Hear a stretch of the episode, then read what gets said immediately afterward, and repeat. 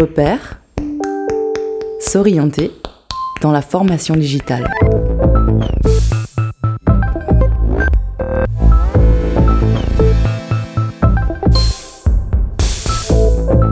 Repère.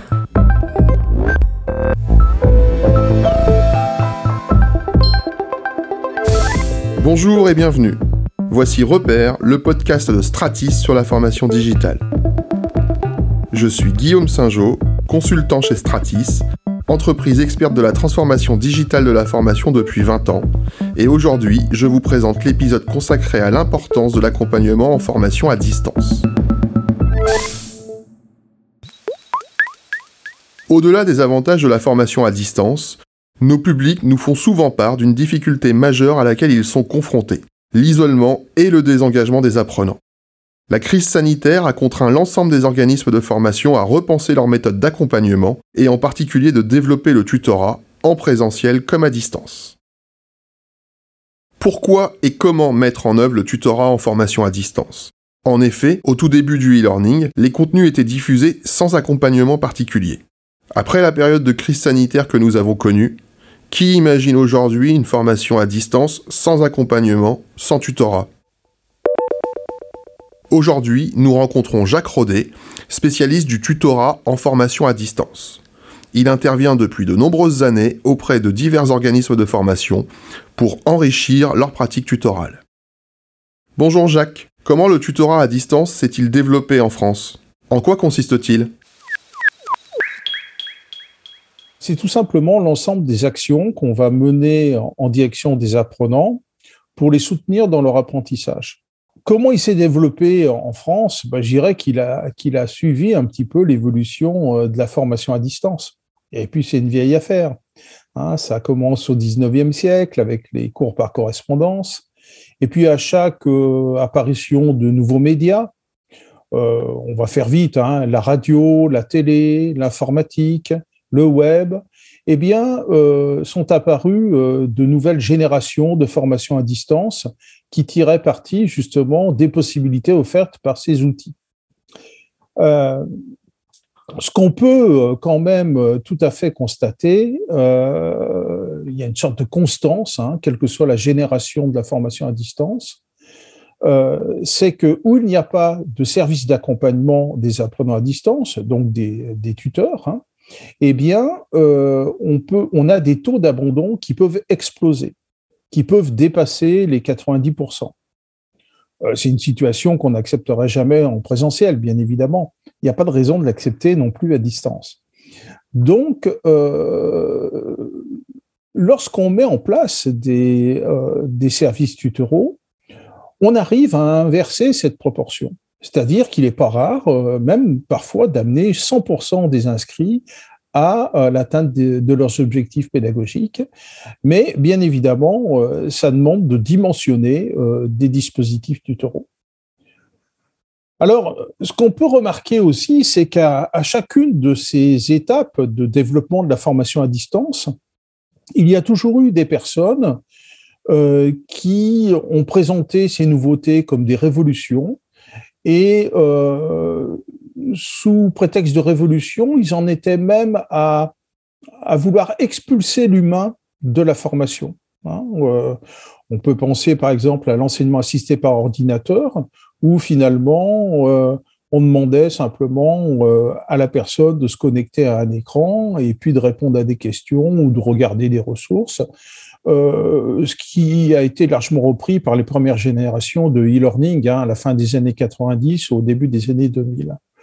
Euh, donc il y a une sorte de tropisme technologique euh, qui voudrait nier ce qui fait le fondement de la formation, c'est-à-dire les interactions, les médiations humaines. Or, euh, les tuteurs euh, dans un digital learning sont la part humaine, justement, de la formation. Merci Jacques. Maintenant, pourriez-vous nous dire comment se sont professionnalisées les personnes en charge du tutorat? Quelles compétences ont-elles développées? Les, euh, les formateurs en présentiel, dès lors qu'ils sont amenés à intervenir sur des dispositifs distanciels, eh bien, doivent développer un certain nombre de compétences.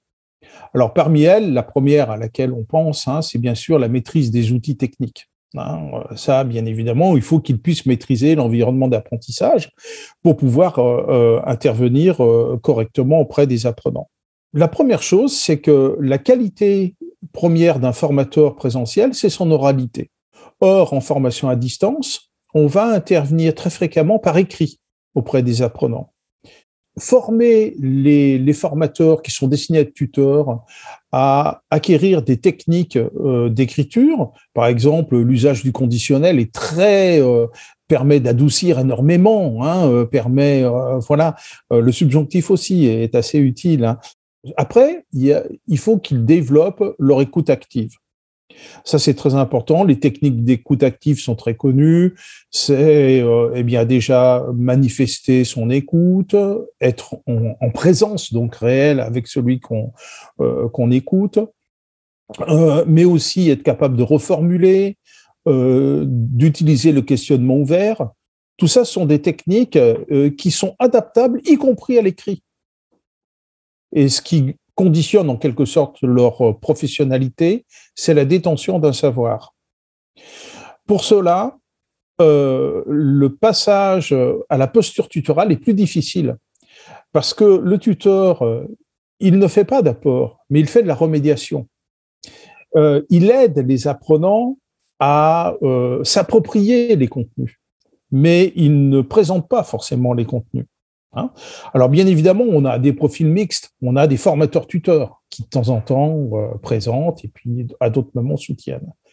Bref, euh, je pense qu'il faudrait euh, que les futurs tuteurs suivent des formations pour se préparer, déjà pour développer leurs compétences et puis se préparer à exercer leur fonction tutorale.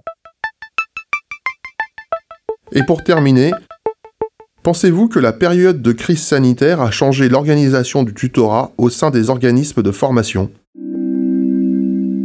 La pandémie, ça a été l'occasion de découvrir et de faire de la formation à distance. L'équation euh, formation à distance égale webinaire ou classe virtuelle s'est largement imposée euh, chez beaucoup d'organismes de formation.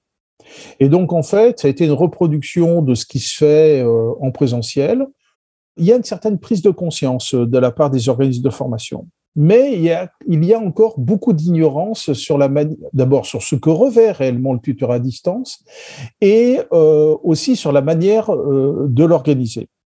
Alors moi, il y a quelques années, hein, plus de dix ans maintenant, mais j'ai proposé un certain nombre de choses, à savoir ce que j'ai appelé l'ingénierie tutorale, c'est-à-dire à pouvoir qualifier les besoins de soutien des apprenants, de définir des profils de tuteurs pour ensuite produire des scénarios tutoraux. Comme on produit un scénario pédagogique, et eh ben, au moment de la conception d'une formation à distance ou hybride, on peut concevoir le scénario d'accompagnement, mais bien sûr aussi de former, on en a déjà parlé, de créer des communautés de pratique, de définir un modèle économique, de rédiger une charte tutorale, euh, bref, tout un tas d'actions qui permettent à l'organisme de formation d'avoir une réelle politique tutorale.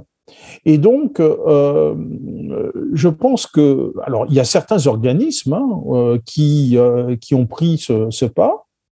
Moi, où je travaille, c'est ce qui s'est passé. D'ailleurs, on m'a fait venir pour définir une politique tutorale. Euh, voilà. Mais, mais bien évidemment, on a encore beaucoup d'organismes de formation qui euh, manquent d'informations ou de connaissances sur le tuteur à distance. Euh, quand il m'arrive de faire des formations euh, de futurs tuteurs, de formateurs tuteurs, je leur dis toujours, mais à la fin de notre formation, vous en saurez beaucoup plus que la plupart des responsables d'organismes de, formation sur le tuteur à distance. Et en quelque sorte, il y a une certaine responsabilité des tuteurs vis-à-vis -vis de ces organismes pour qu'ils eh bien, euh, finalement, euh, sortent de l'ignorance et puissent leurs leur euh, dispositifs tutoraux. Merci Jacques pour ces quelques minutes. Il est fort probable que le développement de la formation à distance passe également par une reconnaissance plus forte des activités tutorales.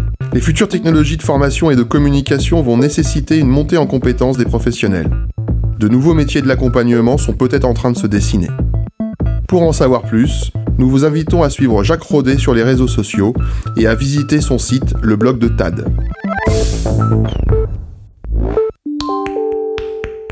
Pour aller plus loin, abonnez-vous à la page LinkedIn de Stratis. Vous pourrez y consulter de nombreux articles sur la formation digitale et vous tenir informé des dernières évolutions. Retrouvez Repère sur les plateformes de diffusion de podcasts Apple et Android et sur Spotify. On se retrouve prochainement pour un nouvel épisode de Repère. Stratis, numérique éducation.